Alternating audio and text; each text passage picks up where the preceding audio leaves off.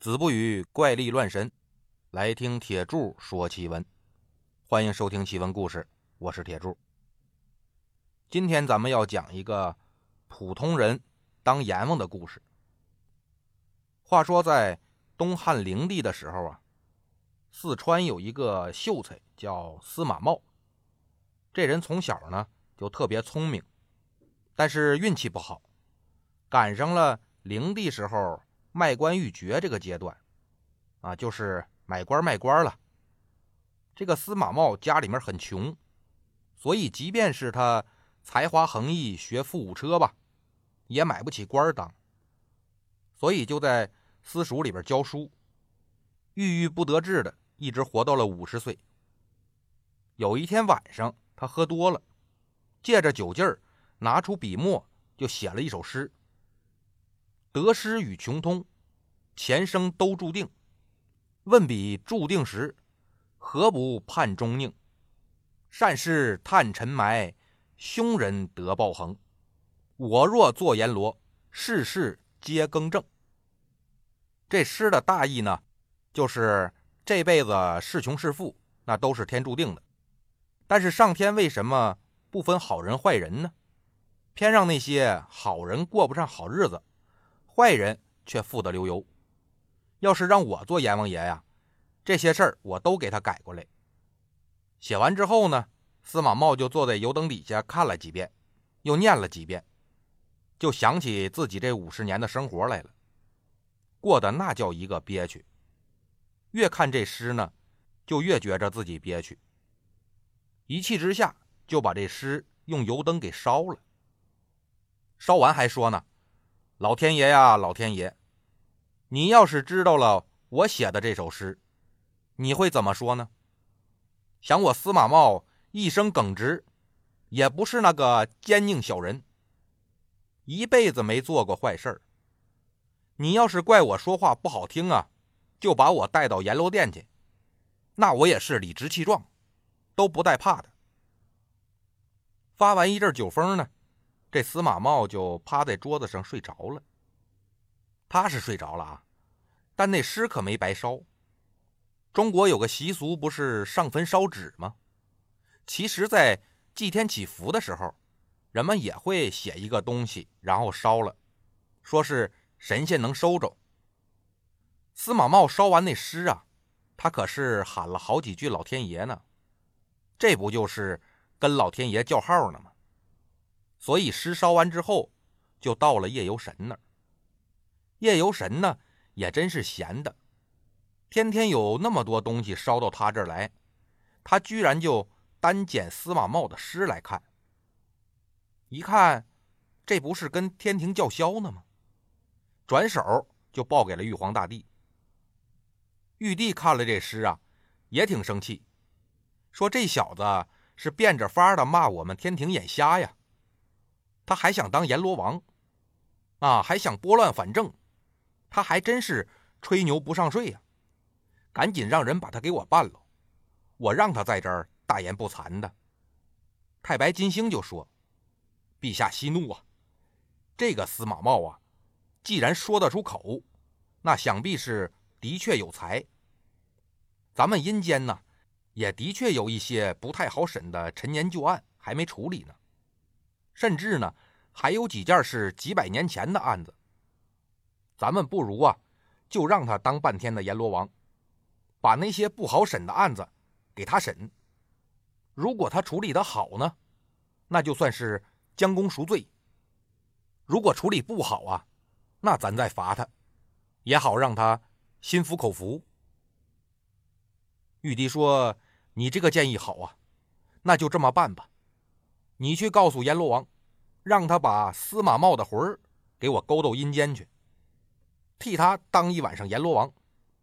如果案子判得好，下辈子他有享不尽的荣华富贵，补偿他这辈子的憋屈；如果没有这个断案的本事，那就直接打到十八层地狱去，让他永远都不能投胎做人。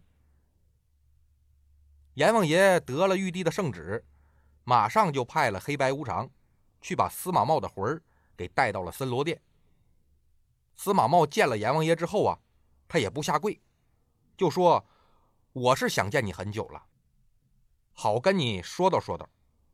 今天是正好见着了，那咱就聊聊。我问问你啊，都说善有善报，恶有恶报，可为什么现在这个世界上，那些抠抠搜搜、没爱心的人，你要让他当富人？那些个有善心、愿意做好事的人？”你偏又让他当穷人，那些个心怀不轨的人，你要让他身居高位继续作恶；那些个忠厚老实、有才华的人，又偏偏让他命运波折，没地方发挥。为什么好人总是被坏人欺负？那有能力的人得让那平庸的人欺负？像这样的颠倒是非，要你阎王爷有什么用？要是我当了阎王，怎么可能有这事发生呢？阎王爷就笑了，说：“天道好轮回，不是不报，时候未到啊。那些有钱人，他现在的钱就是他上辈子受苦得来的福报。这辈子如果他不做好事儿，那么下辈子就得吃了上顿没下顿。这辈子是穷人，也是因为。”他上辈子花钱如流水，享受了太多不该享受的东西，所以这辈子得受穷。那如果这辈子过得好，又多做善事，那么他下辈子就依然是衣食无忧。所以说呢，你别看他这辈子过得好，下辈子可就不一定了。好人虽然这辈子暂时受穷，但下辈子一定是荣华富贵。这才是所谓的报应。听了阎王爷这么讲，司马茂就说：“那都说阴间是报应不爽啊，你敢拿以前的案卷让我查查吗？要是真的事事公平，人人心服，我司马茂甘愿为自己的大言不惭受罚。”阎王爷说了：“刚才呀，玉帝已经下旨了，让我把阎罗王的位置借给你六个时辰，让你来断案。”那如果你断的好，让你来生荣华富贵；如果没本事断这个案，那就打入十八层地狱，永远不能投胎做人。司马茂说：“那赶紧的吧，还等什么呢？”换好了阎罗王的行头，往三罗殿上一坐，他就开始升堂问案了。其实呢，他想的也挺明白，玉帝只给他六个时辰。如果办那些鸡毛蒜皮的小案子，显示不出我的能力，所以我得找大案子办。他就问站在边上那判官：“你那儿有没有什么陈年累积的大案呢？我可只有六个时辰，咱得整把大的。我也给你们打个样。”判官翻了翻书，就说：“我这儿呢，倒是有汉朝初年的两个案子。”那已经积压了三百五十多年了，要不然您审审这个？司马茂一下就乐了，挺好，就这个了，你拿过来我看看。判官就把案卷递给了司马茂，他打开一看呢，第一宗是驱杀忠臣，原告是韩信、彭越、英布，被告是刘邦和吕雉，啊，也就是吕后啊。第二宗呢，叫成威逼命，原告是项羽，被告是王毅、杨喜、夏广、吕马童、吕胜和杨武。司马茂看完就更乐了，这原告被告的来头可都挺大，不是皇上就是皇后，不是将军就是大将啊！而且就这么点破事儿，你们三百多年审不明白。那也是真够废物的，我今天晚上就给你们审的明明白白，好让你们看看什么叫做本事。他就让阴差呀把原被告都带到大殿之外等候。司马茂就先问韩信：“你在项羽那儿就是个小喽啰兵，但你去了刘邦那儿呢，人家可是让你当大将军，又封你当齐王，你居然还想谋反？”那现在呢，又要告刘邦，你这说不过去吧？韩信就说呀：“阎王爷，我先是帮刘邦灭了秦朝，后来项羽呢，把他围在荥阳，也是我救了他的命。然后又帮他把河北、山东都打下来了，又打败了项羽的二十万楚兵。我还派了六个人逼着项羽在乌江自刎，所以刘邦才有了汉朝的江山。那我这么大的功劳。”应该是子子孙孙都是富贵荣华呀，但这个刘邦，他得了天下之后，不仅把我从齐王贬为淮阴侯，吕雉跟那个萧何，还一起把我骗到了长乐宫给杀了，又诬陷我要谋反，诛我三族。我又没谋反，我也没犯过错，凭什么这么惨？司马茂说：“你作为一个元帅啊，啊有勇无谋。”让人说骗就给骗了，所以才进了长乐宫。那你能怨谁呀？就没人能给你出个主意吗？韩信说：“我以前倒是有一个叫蒯通的军师，不过呢，他后来把我给扔下，半道跑了。”司马茂就让蒯通上殿，问他为什么不好好做韩信的军师啊？你有始无终，要不然韩信也不至于死在长乐宫。蒯通就说呀：“大王，我也是冤枉。当初韩信呢，打败了齐王田广，收复山东之后，是我去洛阳送捷报的。那我想替他要一个假王的名号，刘邦就当着我的面骂韩信，说这个钻人家裤裆的玩意儿啊，楚国还没灭呢。”他就想当诸侯王了。这时候啊，张良就在后边踩了一下刘邦的脚后跟小声跟他说：“现在是用人之际，您别因小失大。”刘邦听了之后，这才改口说：“大丈夫要当就当真王，当什么假王呢？”这才封了韩信一个齐王。我一看，刘邦这是不信任韩信呢，以后。肯定还得收拾他，所以才劝他在齐国独立，跟楚国联合起来三分天下。但是韩信说自己在丰坛拜将的时候发过誓，只要刘邦不背叛他，他肯定也不背叛刘邦。反正不管是我怎么劝韩信，他就是不听，反而是怪我教唆他谋反。我怕他治我谋反的罪，这才假装发疯。我跑了。司马茂就问韩信：“那你为什么不听蒯通的话呀？”韩信说：“有个算命先生叫许父，他算我能活到七十二岁，身居高位，还是个善终，所以我才不忍心叛变。但哪知道呢，我三十二岁就死了。”司马茂就让这鬼差把算命的许父带上来，问他说。韩信只活了三十二岁，你怎么说人家能活到七十二岁呢？你是只顾着赚钱，把人一辈子可给耽误了，实在是太可恨了。许父说：“大王，我也冤枉。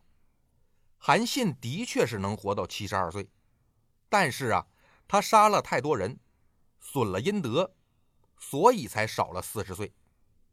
你看，我给你算啊，当初韩信从楚营离开。”去汉营的时候，他迷路了，幸亏呢有两个樵夫给他指路，这算是对他有恩吧。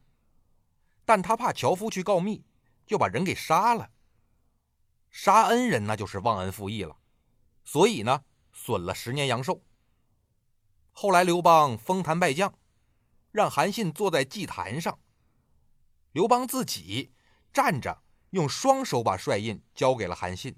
还给他鞠躬下拜，韩信还就心安理得的接受了。他作为一个臣子，让君主拜他，这又损了十年阳寿。再后来呢，韩信攻打齐国，本来利益机已经说服了齐王田广让他投降，田广也答应了。但是韩信趁着田广放松警惕，居然就举兵攻打齐国。田广以为是利益姬出卖了自己，所以把利益姬给杀了。韩信这算是抢了利益姬的功劳啊，所以再损十年阳寿。最后呢，韩信在九里山十面埋伏，围了楚军，不留活口，就杀了个楚军一干二净。他又设计逼迫项羽乌江自刎，实在是杀伐太重，又损了十年阳寿。那这么一算呢，正好四十年，所以他才活了三十二岁。韩信听许父说完呢，也是无言以对，因为这些事儿他的确做过。司马茂就问韩信：“来，你还有什么说的吗？”韩信就说：“呀，当初是萧何推荐我当的大将军，后来又是萧何骗我进了长乐宫，我这才死的。所以到现在。”我还对萧何耿耿于怀。司马茂说：“成，那我就把萧何叫来，说明白了，好让你死心。”不一会儿呢，萧何到了。司马茂就问：“都说成也萧何，败也萧何，那你有什么可说的？”萧何说：“当初韩信是怀才不遇啊，刘邦呢又缺少能打仗的大将。”那他们两个这就是各取所需啊！哪知道韩信功高盖主，刘邦就猜忌他了。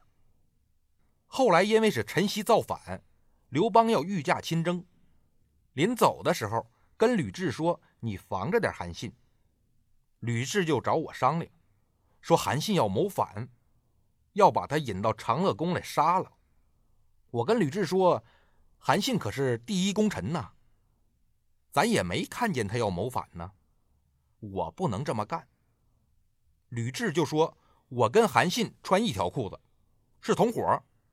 要是我不出一个主意把韩信弄死，等刘邦回来，就把我和韩信一起治个谋反的罪。”我当时是真害怕他把我杀了，所以我才把韩信骗进长乐宫。其实我是没有害他的意思。司马茂说：“行了。”那这个我就审明白了，韩信的死啊，最大的责任人那是刘邦。汉朝大半个江山都是韩信打下来的，功劳这么大，不仅没赏他，反倒给杀了。那韩信的确是冤枉。本王就盼你啊，下辈子欺负刘邦，好把这辈子的气都撒出来。然后就转头问这个梁王彭越：“来吧，说说你的事儿吧。”吕雉为什么杀你呀？彭越说：“有一次刘邦去外边打仗，吕雉就问太监，说这些大臣里谁长得帅呀？”太监说：“嗯，陈平，陈平长得帅。”吕雉就问：“那陈平现在在哪儿呢？”太监说：“这回是跟皇上一起打仗去了。”吕雉又问了：“那除了陈平？”还有谁帅呀？太监想了想，那就是梁王彭越了。吕雉就让太监呢发了个密旨，让我进宫，说有要紧的事商量。我去了之后呢，太监直接把我带到了吕雉的寝宫。吕雉非要让我喝酒，然后就勾引我，让我跟他上床。我肯定是不干呐，吕后就生气了。让人拿着铜锤把我乱锤打死，然后把我脑袋割下来挂在城头，不让人收尸，又把我的身子剁成了肉酱。等刘邦回来呢，就说我谋反。你说我有多冤？吕雉在旁边听了，就赶紧喊：“当时那是他彭越想占我便宜，他调戏我，所以我才杀了他的。”彭越就说：“呀，当初项羽抓了吕雉。”跟刘邦他爹，这个吕雉呢，就在项羽的军营里面，跟照顾他的那个沈亦基私通，所以他是个惯犯了。我彭越一生刚直不阿，哪能做那个调戏妇女这么下流的事儿呢？司马茂说，吕雉这一天呢，可真是撒谎撂屁儿了。他说话不能信。彭越说的有道理，那我就盼你下辈子还做个。忠义的将军，跟韩信一起报仇。好了，你先退到一边我再问问英布是怎么回事。英布说：“我跟韩信、彭越三个人呢，打下了汉朝的江山。那我也没有谋反的心思。有一天，我正在江边野餐，突然就来了一太监传旨，说吕雉赐我一瓶肉酱。我打开吃了半瓶，当时觉着还挺好吃的。但后来呢，我在瓶子里边夹出一截人手指头来，我就拷打那个送肉酱的太监。最后他说了实话了，说那瓶肉酱啊是梁王彭越的肉。我听了之后是非常震惊啊，就用手指头抠这嗓子眼儿，把吃下去那肉吐到江里面。但这些肉一碰到江水，就变成了一个个非常小的螃蟹。直到现在呢，江里还有这种蟹，名叫彭越。这个螃蟹就是怨气所化。我一生气就把太监给杀了。吕雉知道了之后啊，说我随意杀人。就派人把我给杀了。司马茂说：“这么说来，你们三位将军还真是死的可怜。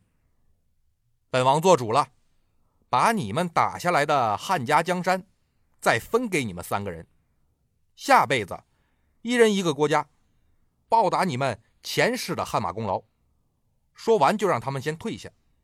第一宗案子这算是审完了，接着审第二宗。成为逼命，那原告是项羽，被告就是六个将军。司马茂问项羽说：“在战场上打败你的是韩信，你不告他，反倒是要告这六个人，你是什么意思？”项羽说：“是我自己不识英雄啊，所以才让韩信走了。我不怪他，他这是各为其主。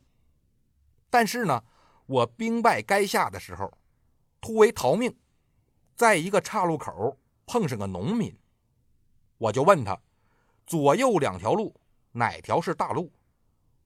这农民告诉我说左边是大路，我就信了。但是没想到走到头，这是一条死路。我让刘邦的兵给追上了。其实那个农民就是夏广假扮的，故意指错了路。让我送死，我是拼死一搏呀！杀出重围来，我到了乌江渡口，又碰上了老朋友吕马童，我指望他念在以前的交情上放我一马，但他却跟另外四个人逼我自刎，然后居然还把我分尸，每个人拿了一块去找刘邦请功，最后刘邦还封他们几个为侯爵，所以我心里边恨他们。司马茂点了点头，看来这六个人原本也是没什么战功，是趁着项羽兵败力竭，这才有机会逼他自刎。那本王就判他们六个人呐，下辈子让项羽砍死，好让项羽报仇。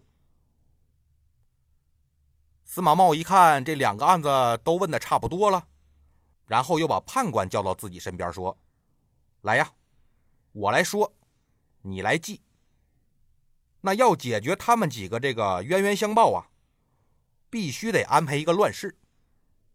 虽说现在汉灵帝这个世道就够乱了，但还不够这几个盖世英雄折腾的。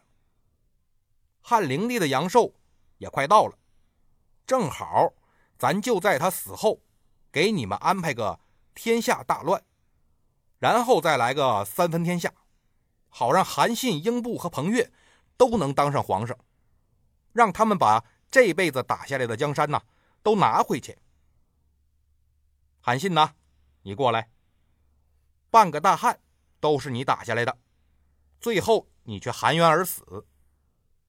下辈子你投胎到乔乡曹嵩的家里，你姓曹名操，字孟德，先是汉朝的宰相，最后变成魏王，你坐镇许都。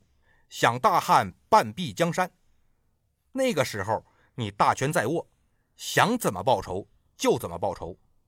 但是呢，你不会当皇上，这也是向世人表明你没有背叛汉朝的心思。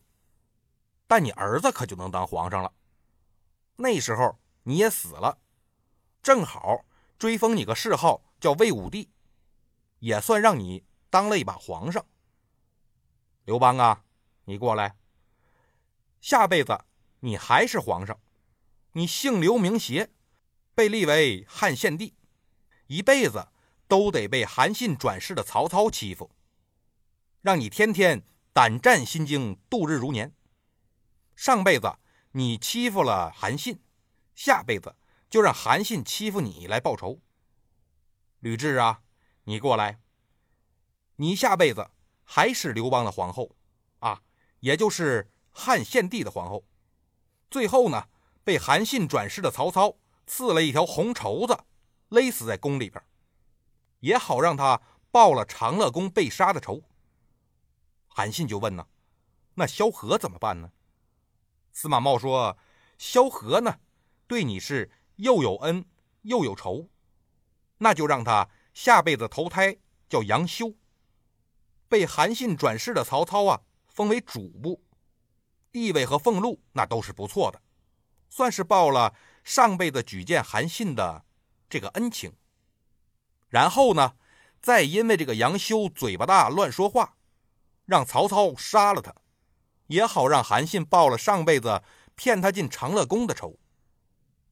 好了，你下去吧，英布啊，你下辈子是江东孙坚家的头，你下辈子在江东孙坚家里边投胎，你姓孙名权，字仲谋啊，坐镇江东，最后是吴国的皇帝，享受一个国家的富贵。彭越，你为人正直，那下辈子呢？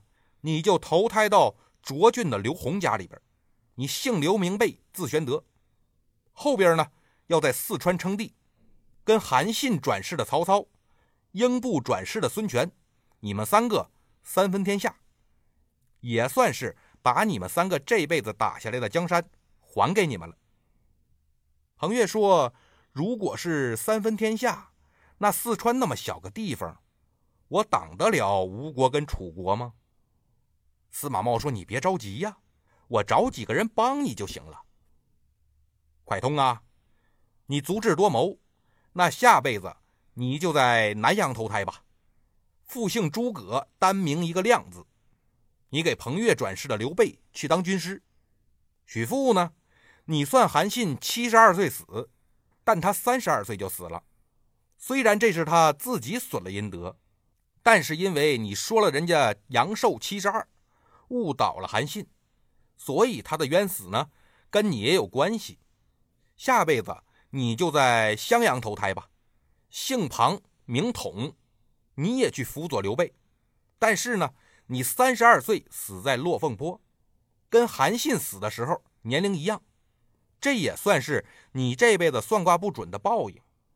我看以后谁还敢乱算卦？彭越说：“光有军师也不行啊。”那还得有大将啊！司马茂说：“你别着急，我还没判完呢，你怎么这么急性子呢？”项羽啊，你过来，你下辈子去蒲州老关家投胎，那只改姓不改名，你叫关羽。回头呢，我让判官去找一下樊哙，让他下辈子呀到涿州老张家去投胎，取个名叫张飞。你们俩。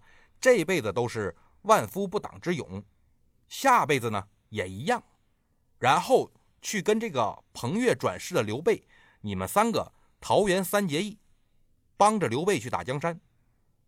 项羽就问呢，那逼死我那六个人怎么办呢？司马茂说他们六个好办，让他们六个呀投胎去给韩信转世的曹操当手下，把守关隘去，到时候呢。你投胎的关羽会来一个过五关斩六将，把他们六个全给剁吧喽，也好让你报了在乌江被逼自刎的仇，也好让你报了在乌江被逼自刎的仇。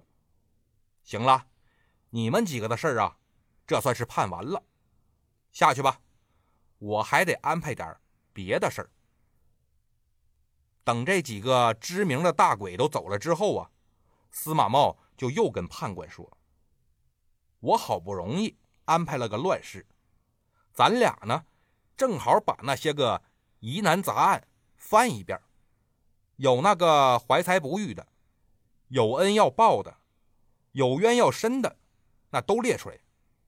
咱们做好因果关系，那都让他们到这个乱世去投胎，好把阴间这些个陈年旧案呐全清理一遍。等把这些事儿都安排完，正好也鸡叫了。司马茂心说：“这六个时辰的阎王爷，我算是过完瘾了。”他就走到后殿去换衣服。那个正牌的阎王爷就只给他竖大拇哥，说：“兄弟，你是挺牛啊，这招你都想得出来。”然后呢，就把这个司马茂审案的经过报给玉帝了。玉帝收着阎罗王这汇报之后呢，也挺高兴，说：“三百多年搞不定的案子，你这小子六个小时就安排好了，的确也是有点本事，是个人才。那我也得说话算话呀。”下辈子呢，就让他投胎到司马家，就叫司马懿吧，位高权重，有享不尽的荣华富贵。另外呢，这个乱世可是他安排的，那最后这个烂摊子也得让他给收拾干净喽。他要是收拾不了啊，那就让他后世子孙去收拾，总不能是便宜都让他占了，让别人给他擦屁股吧。好了，今天的故事呢就到这里了，我们下期再见。